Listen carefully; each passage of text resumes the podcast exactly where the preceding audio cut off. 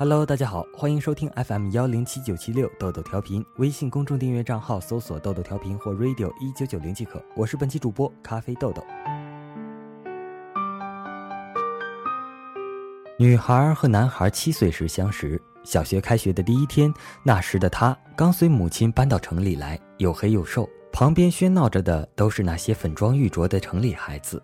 他愣愣的不说话，一个人坐在教室的最后一排。把头深深的低了下去，惶恐而孤独。突然，有个声音在前面响亮的响起：“等下老师排位子，我们一起坐好吗？”他惊恐的抬起头，一个浓眉大眼的小男孩笑盈盈的对他说：“他点点头，如释重负。可到底，他们没能坐到一起。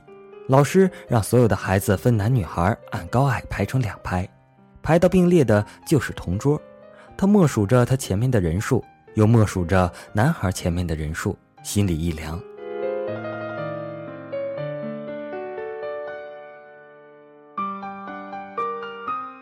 从那以后，他就希望自己能长得再高些，往后排三名，就能跟男孩手拉手的走进教室做同桌了。然而，这一个想法竟然想了六年，六年来他们都没能排到一起。男孩越来越高，而他怎么也不见长，他为此恨恨不已。她依旧是个沉默的女孩，而男孩也很少来跟她说话。男孩是班长，围着他的人实在是太多了。转眼要毕业了，听说男孩要随父母迁到另外一个城市去，女孩心里难受极了，在男孩的留言本上一笔一划的写上了：“希望你不要忘记了同学们。”事实上，只有他自己明白，他只是希望男孩不要忘了他。日子从手中游走，无声无息。他小心地收集着所有关于男孩的信息，琐琐碎碎珍藏在心头。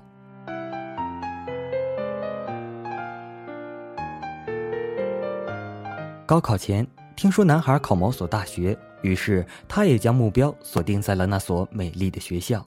他努力着，终于成功的走进了那个古老的校园。他早早的去查了新生的花名册，男孩果然在这里，就像一个前世的约定。他的指头轻轻的颤抖着，划过他的名字。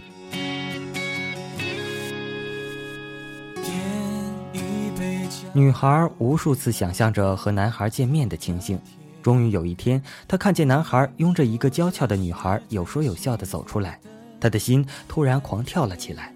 她呆呆的看着男孩。十年的光阴在眼前嗖嗖的飞过，他的心下沉跌宕，他以为会心痛的死去活来。然而让他吃惊的是，只是有一些惆怅，继而他甚至感到了一阵轻松。回到宿舍楼前，丁香树下面站着那个曾经等他而他从来不理会的学长，一起去走走好吗？一个温和的声音轻轻响起，他一惊，今夕何夕，何其相似。眼泪簌簌落下来，这才明白，这么多年一直纠结他的，其实并不是男孩，而是曾经那一句温暖的话。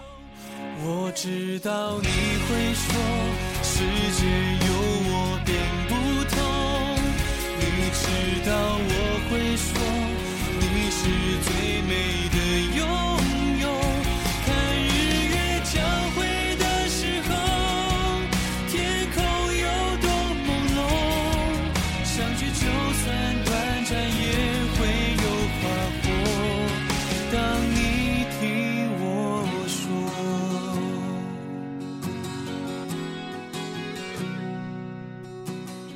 人生活在世界上，都渴望拥有真诚的友情，而友情是有生命的，甚至比人的生命更为脆弱、更为短暂、更需要呵护。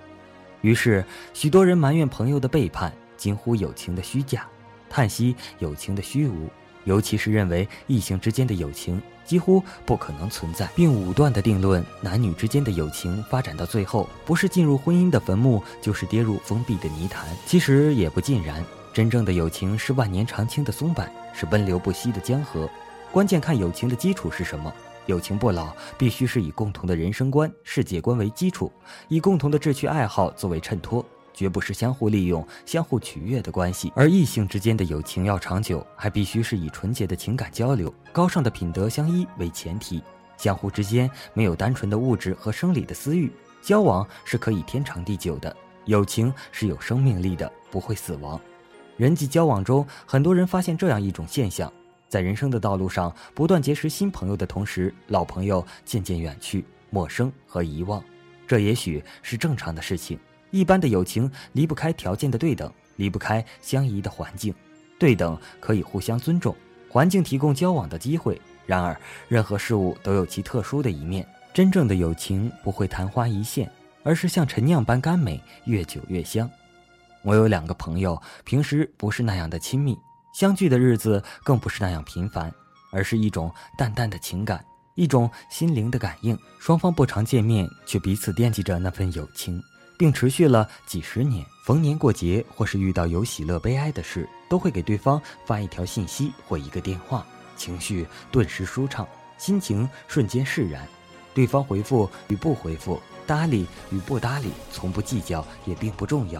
偶尔的相遇，选一家咖啡店或是茶座，一起听听音乐，闲聊几句近况，说说有趣的见闻，随即在相互祝福中离去，各自忙碌各自的人生。此乃君子之交，可长久也。上网是一个交友的好渠道。可很多朋友，尤其是异性，往往是从好奇到熟悉，直到依恋，结果也是激情一番，感动一阵，渐渐淡化，走向陌路。究其原因，就是在于距离与空间的拉大与缩小。不熟悉的时候，存在一定的距离与空间，朦胧中往往把陌生的对方想象的完美。熟悉了，没有了距离与空间，也就没有了新鲜感。高雅一些的人彼此之间打个招呼分手，庸俗一些的人结果是相互厌倦或相互牵制。倘若保持那一种若即若离、一幻一真，却又相互惦记、彼此关心的关系，情感就会恒久而不会夭折。正如一个人在野外踏青，欣喜发现一枝娇艳的花，切不可萌发占有之心去贸然采摘。一旦萌生占有之心，攀树折枝，便会花落梦碎，魂断蓝桥。即使手里拥有了那枝花，迟早也会枯萎凋谢。倘若任花开花落，怀欣赏之心，花便会开得更久更艳。即使难逃凋谢的命运，那花谢的瞬间也会成为永久的美好记忆。要使友情不老，当记得人生若只如初见，不淡不浓亦冰心。我是你心牵着心的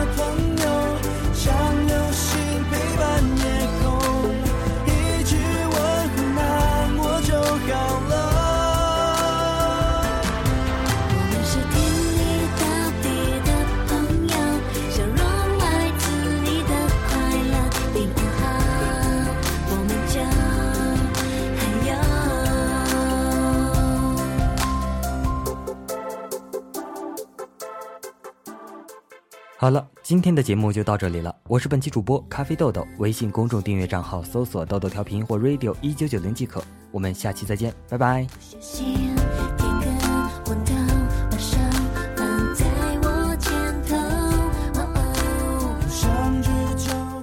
七夏对他爸爸说：“我想和大叔在一起，你知不知道你们都是男的？”“知道啊，可是我真的很爱他。”“不行，我绝不同意这桩婚事。”除非你能说服我，他吃了我的番茄炒蛋，还吃光了。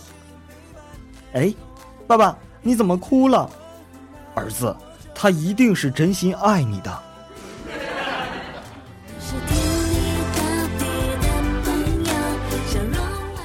在这里祝福七夏和大叔同学百年好合。哇哦！长途车站门口等出租，一大婶奔过来问道：“嘿，小伙子。”住店呢？我们的大叔说道：“不用。”大婶马上换成暧昧的语气：“有小姑娘哦，很漂亮的。”大叔这顿狂汗呢，说：“不要小姑娘。”大婶立刻改口：“老姑娘，老姑娘也有的，便宜一点。”大叔更汗了，不耐烦地说：“我不要姑娘。”大婶就走了。大约走了几十米，忽然又奔回来：“大哥，小伙子也是有的哦。”大叔马上转头：“这个可以有。”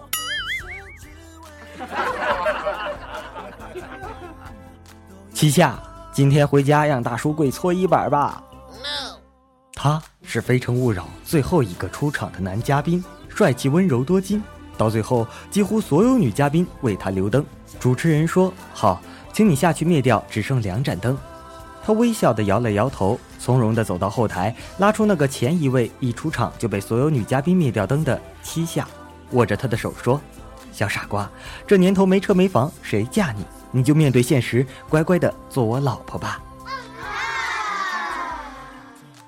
哦，七夏和大叔真的好浪漫呢。